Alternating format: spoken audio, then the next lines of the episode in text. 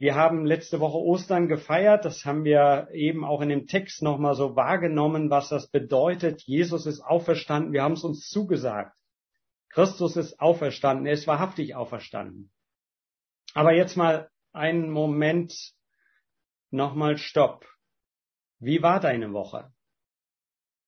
Hast du es wirklich geglaubt, dass er auferstanden ist? Spielte dieser Gedanke, Jesus lebt, eine Rolle in deinen Überlegungen, in deinen Planungen? Kam dieses Bild der Auferstehung vor oder waren ganz andere Bilder vor deinem Auge und haben dich geprägt? Vielleicht dunkle Bilder, vielleicht Kriegsbilder. Wir haben heute Morgen gerade gehört, dass Flüchtlinge auch aus der Ukraine da sind. Also war da eine ganz andere Realität, die eine Rolle gespielt hat. Und zweite Überlegung, wenn in dem, was du in dieser Woche erlebt hast, tatsächlich Jesus vorgekommen wäre als auferstandener Herr, was hätte sich verändert an diesen Bildern? Wären sie so dunkel geblieben? Was würde sich verändern, wenn du davon ausgehst, dass Jesus real da ist und mit dir auch jetzt durch den Alltag als lebendiger Herr geht? Also es geht tatsächlich an dieser Stelle um diese Frage, ob die Auferweckung oder welche Bedeutung die Auferweckung von Jesus hat und welchen Impact diese Auferweckung für dein Leben hat. Wir können die Folie mal einblenden mit dem Thema. Und mit dem Wort Impact meine ich dann tatsächlich etwas sehr Starkes, was eine starke Auswirkung hat, was nicht nur so am Rande sich auswirkt auf dein Leben, auf deinen Alltag.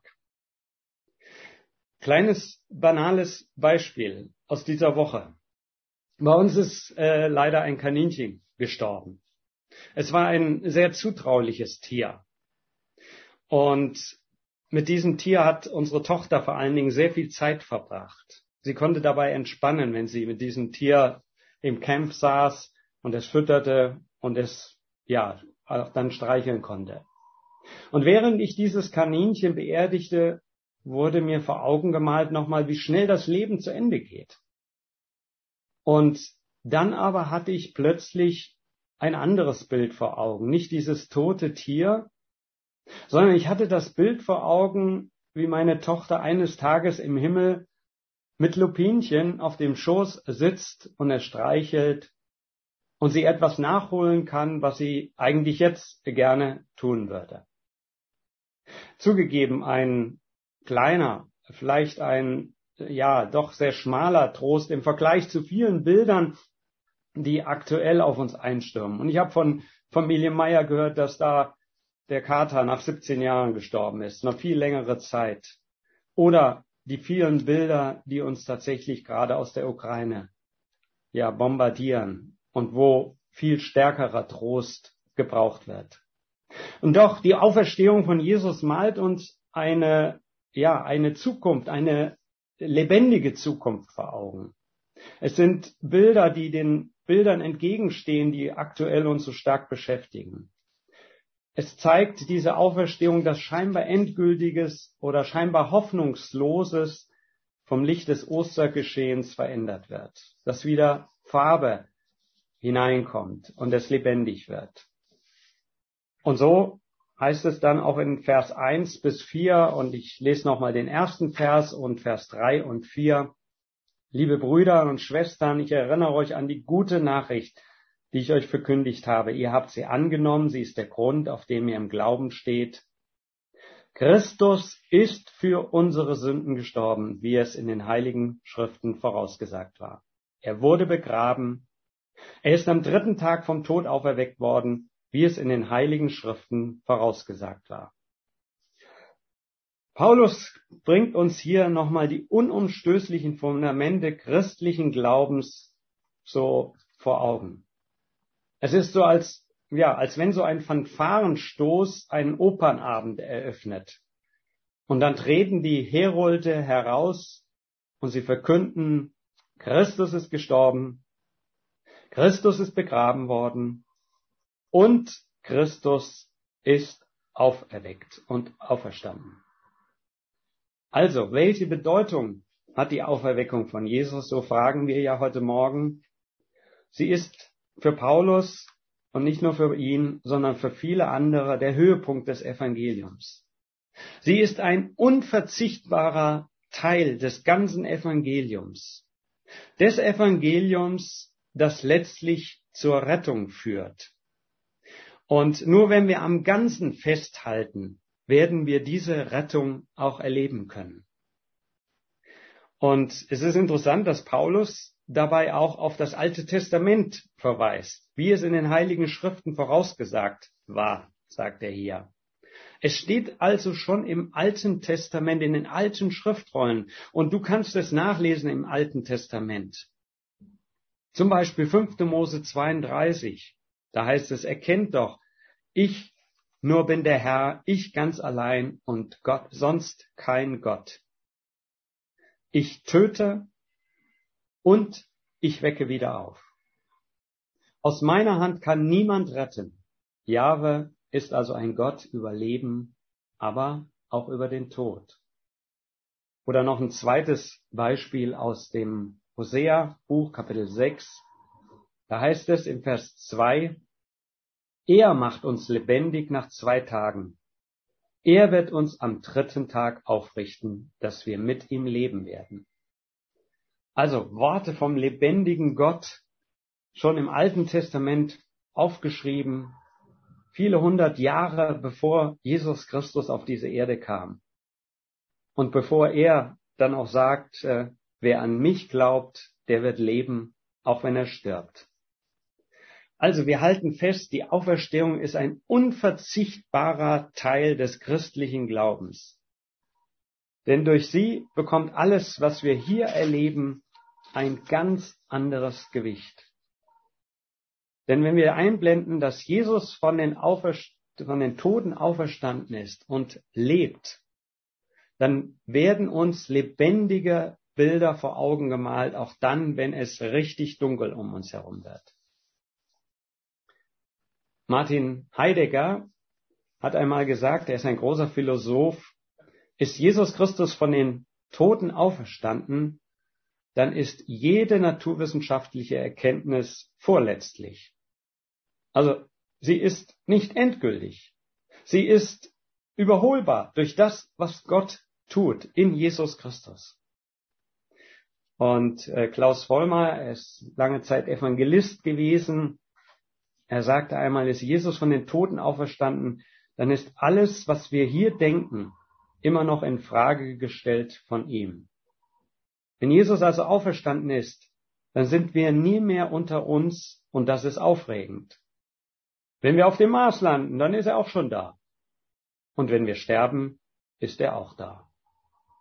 Der gesamte Kosmos ist von seiner Macht durchzogen, so sagt es Klaus Vollmer. Kannst du das glauben?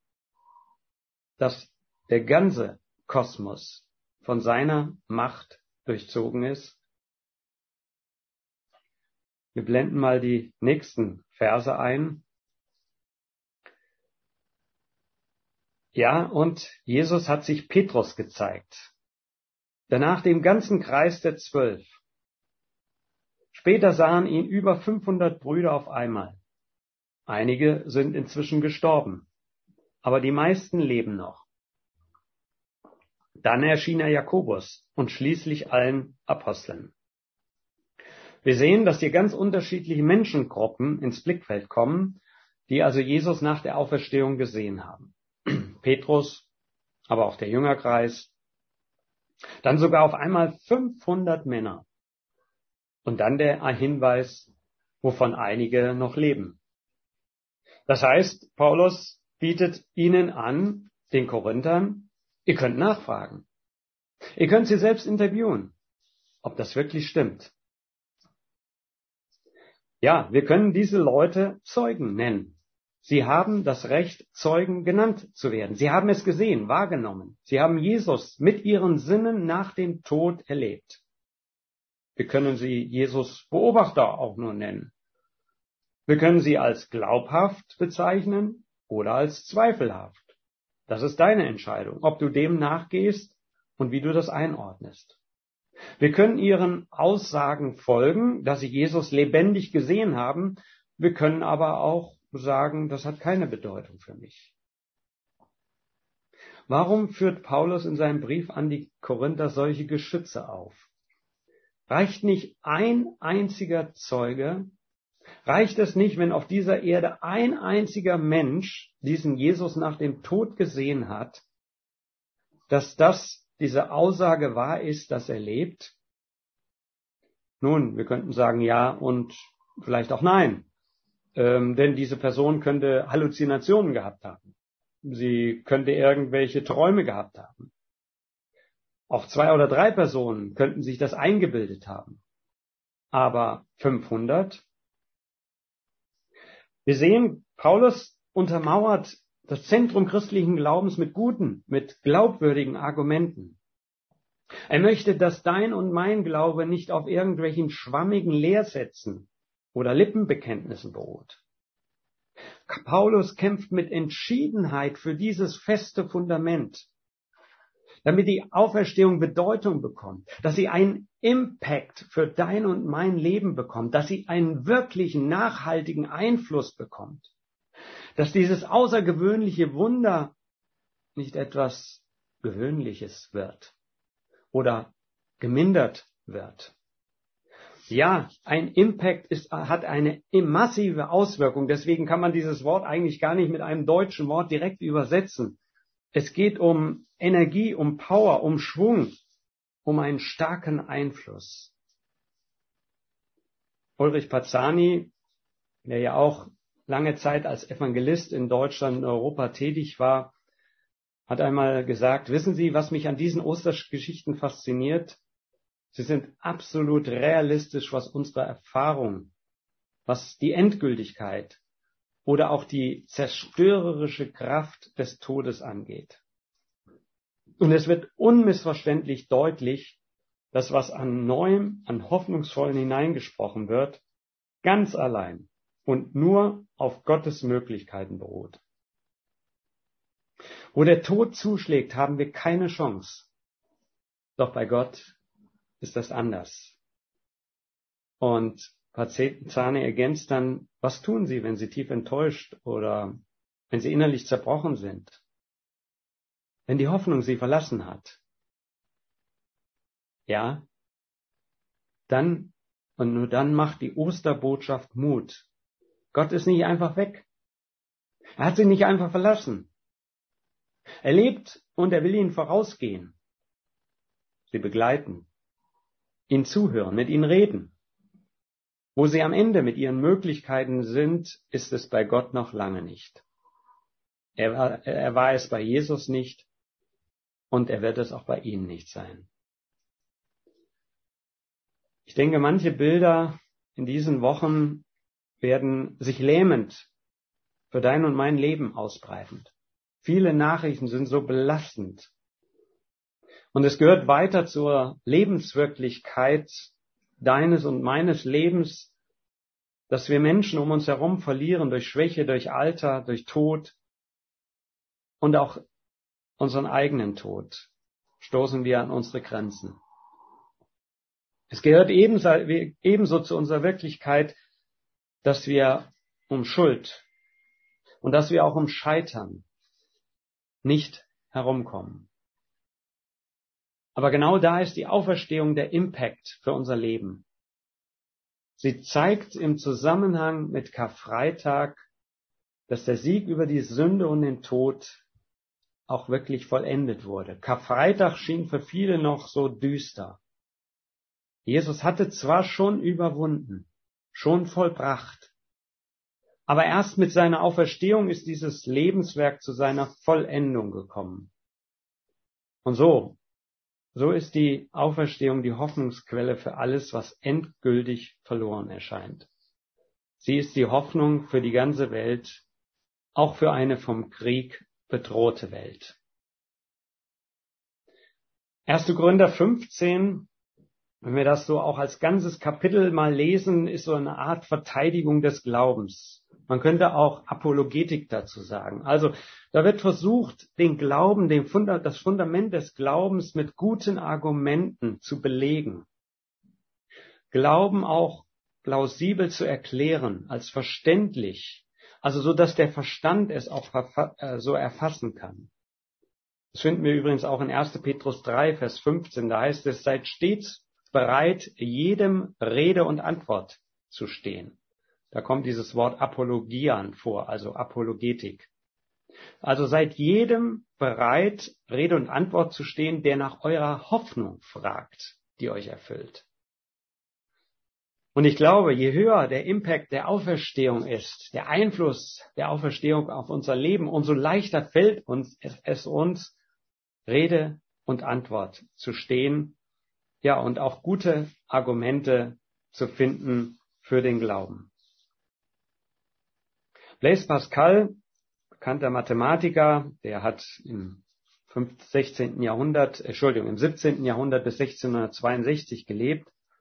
Der war auch etwas, so etwas wie ein Apologet, einer, der mit guten Argumenten versucht hat, den Glauben zu begründen, zu belegen. Und er ist bekannt geworden für die sogenannte Wette des Pascal. Das ist so eine Art einladendes Argument für den christlichen Glauben. Und er sagt, in diesem Spiel, das wir Leben nennen, muss jeder Mensch eine Wette eingehen. Bei jeder Wette gilt ein Einsatz. Der Mensch muss sein Leben entweder auf die Behauptung setzen, dass die christliche Lehre wahr ist, oder auf die Behauptung, dass sie eben nicht wahr ist.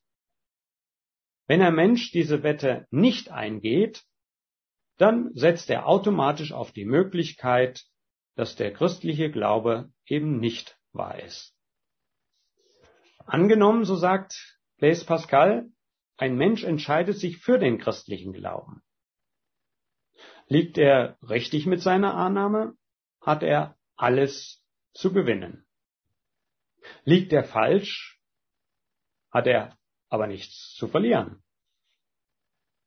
Nehmen wir also an, ein Mensch entscheidet sich dann aber gegen den christlichen Glauben. Liegt er damit richtig, hat er nichts gewonnen, denn nach dem Tod ist ja tatsächlich alles aus.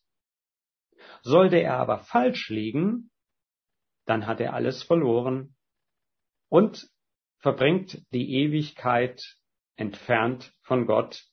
Die Bibel nennt das mit dem Begriff Hölle. Soweit mal diese Wette des Pascal. Ich finde zumindest ein Argument, ja auch auf den Glauben, auch auf die Auferstehung zu setzen, darauf auf die Hoffnung, dass es nach dem Leben einmal weitergeht. Schließlich noch die Verse 12 bis 14. Das ist also unsere Botschaft. Gott hat Christus vom Tod auferweckt. Wie können dann einige von euch behaupten, dass die Toten nicht auferstehen werden?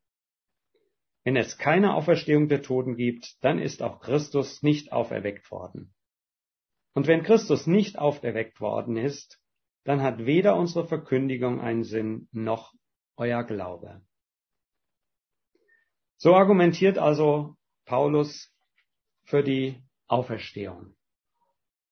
Und wer die Auferstehung umstößt, wer sie wegnimmt, wer sie abmildert, wer sie umdeutet, der wirft damit letztlich den gesamten christlichen Glauben, das gesamte christliche Evangelium weg. Viele von euch kennen sicher den Australier Nick Vujicic. Ein Gendefekt hat bei ihm dem heute 38-Jährigen schon früh die Schattenseiten des Lebens in vor Augen stehen lassen. Er ist ohne Arme und ohne Beine geboren worden. Die Kinder haben ihn als, ja, als er klein war, als Monster bezeichnet. Und doch wollte er sich in seinem Leben nicht vom Selbstmitleid, ja, letztlich umgeben lassen, sondern hat sich eines Tages gefragt, will ich den Rest meiner Tage als Häufchen Elend verbringen? Oder will ich neu anfangen, wieder meinen Träumen zu folgen. Heute steht dieser Fujicic auf vielen Bühnen der Welt als Motivationsredner, als überzeugter Mensch vom christlichen Glauben und der diese lebendige Hoffnung weitergibt. Ein Credo, ein Glaubenssatz von ihm lautet, wer seine Träume aufgibt, steckt Gott in eine kleine Box. Wer seine Träume aufgibt, steckt Gott in eine kleine Box. Und ich ergänze, wer die Auferstehung von Christus aufgibt oder sie in das Reich der Mythen und Legenden schiebt, der steckt Gott in eine kleine Box. Noch mehr, der wirft den gesamten christlichen Glauben über Bord. Paulus macht das unmissverständlich klar. Und er lädt dich ein, dass diese Auferstehung einen großen Impact für dein Leben hat. Es geht letztlich um unsere Rettung, um unsere Hoffnung. Es geht um das Leben nach dem Tod. Die Auferstehung ist eine große Hoffnungsquelle.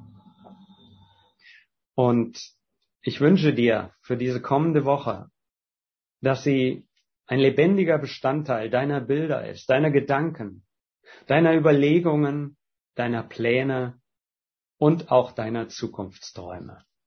Und dafür möchte ich noch beten. Jesus Christus, danke, dass wir Ostern feiern konnten. Und danke, dass wir auch an diesem Tag in deine Auferstehung denken, dass wir sie nachvollziehen, nachbuchstabieren können. Ich danke dir, dass es glaubhafte Zeugen gibt deiner Auferstehung.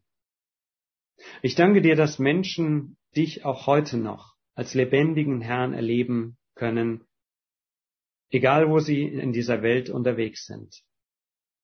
Egal ob sie Schreckliches erleben, vielleicht in dunklen Kellern in der Ukraine, wo beschossen und bombardiert wird, vielleicht aber auch in, ja, umgeben von dunklen Bildern des Zweifelns, der Hoffnungslosigkeit, bezüglich der Zukunft. Egal wo wir sind, du bist schon da. Egal wo wir uns aufhalten werden, du bist schon da, als lebendiger Herr. Und du weißt, wie viele darum ringen, dich zu erleben, zu spüren. Darum bitte ich dich jetzt, dass du dich neu offenbarst in unserem Alltag, in den vielen Fragen, die uns umgeben, in den Zweifeln und in all dem, was uns runterziehen will und auch vom Glauben an dich wegbringen will. Danke, Herr, dass du uns diese lebendige Hoffnung vor Augen malst und danke, dass sie Begleiter auch in dieser Woche sein kann und soll. Und so beten wir für diese, ja, für diese Welt, die so viel Hoffnung braucht. Wir beten darum, dass glaubhafte Zeugen auch heute da sind, die es weitergeben. Lass uns solche glaubhaften Zeugen werden oder sein, oder bleiben. Lass uns in dieser Woche, da wo wir Nachbarn begegnen, wo wir Arbeitskollegen, Schülern, Studenten, wo wir anderen Menschen begegnen, dass wir es ihnen glaubhaft belegen, was unsere Hoffnung ist. Und wir beten für die Politiker, die so ja darum ringen, was das Richtige ist, auch für den Frieden in dieser Welt. Wir beten, dass sie richtige Entscheidungen treffen, weise Entscheidungen. Wir beten für einen Putin, dass er zur Einsicht kommt und dass er diesen Krieg stoppt. Wir beten für seine Berater, o Herr, dass du in ihre Gedanken kommst. Wir beten auch für unser Umfeld, wo wir uns aufhalten, dass du als lebendiger Herr dort hineinkommst. Danke für diesen Gottesdienst. Danke für alles Gute, was du uns auch an diesem Sonntag noch schenken wirst. Amen.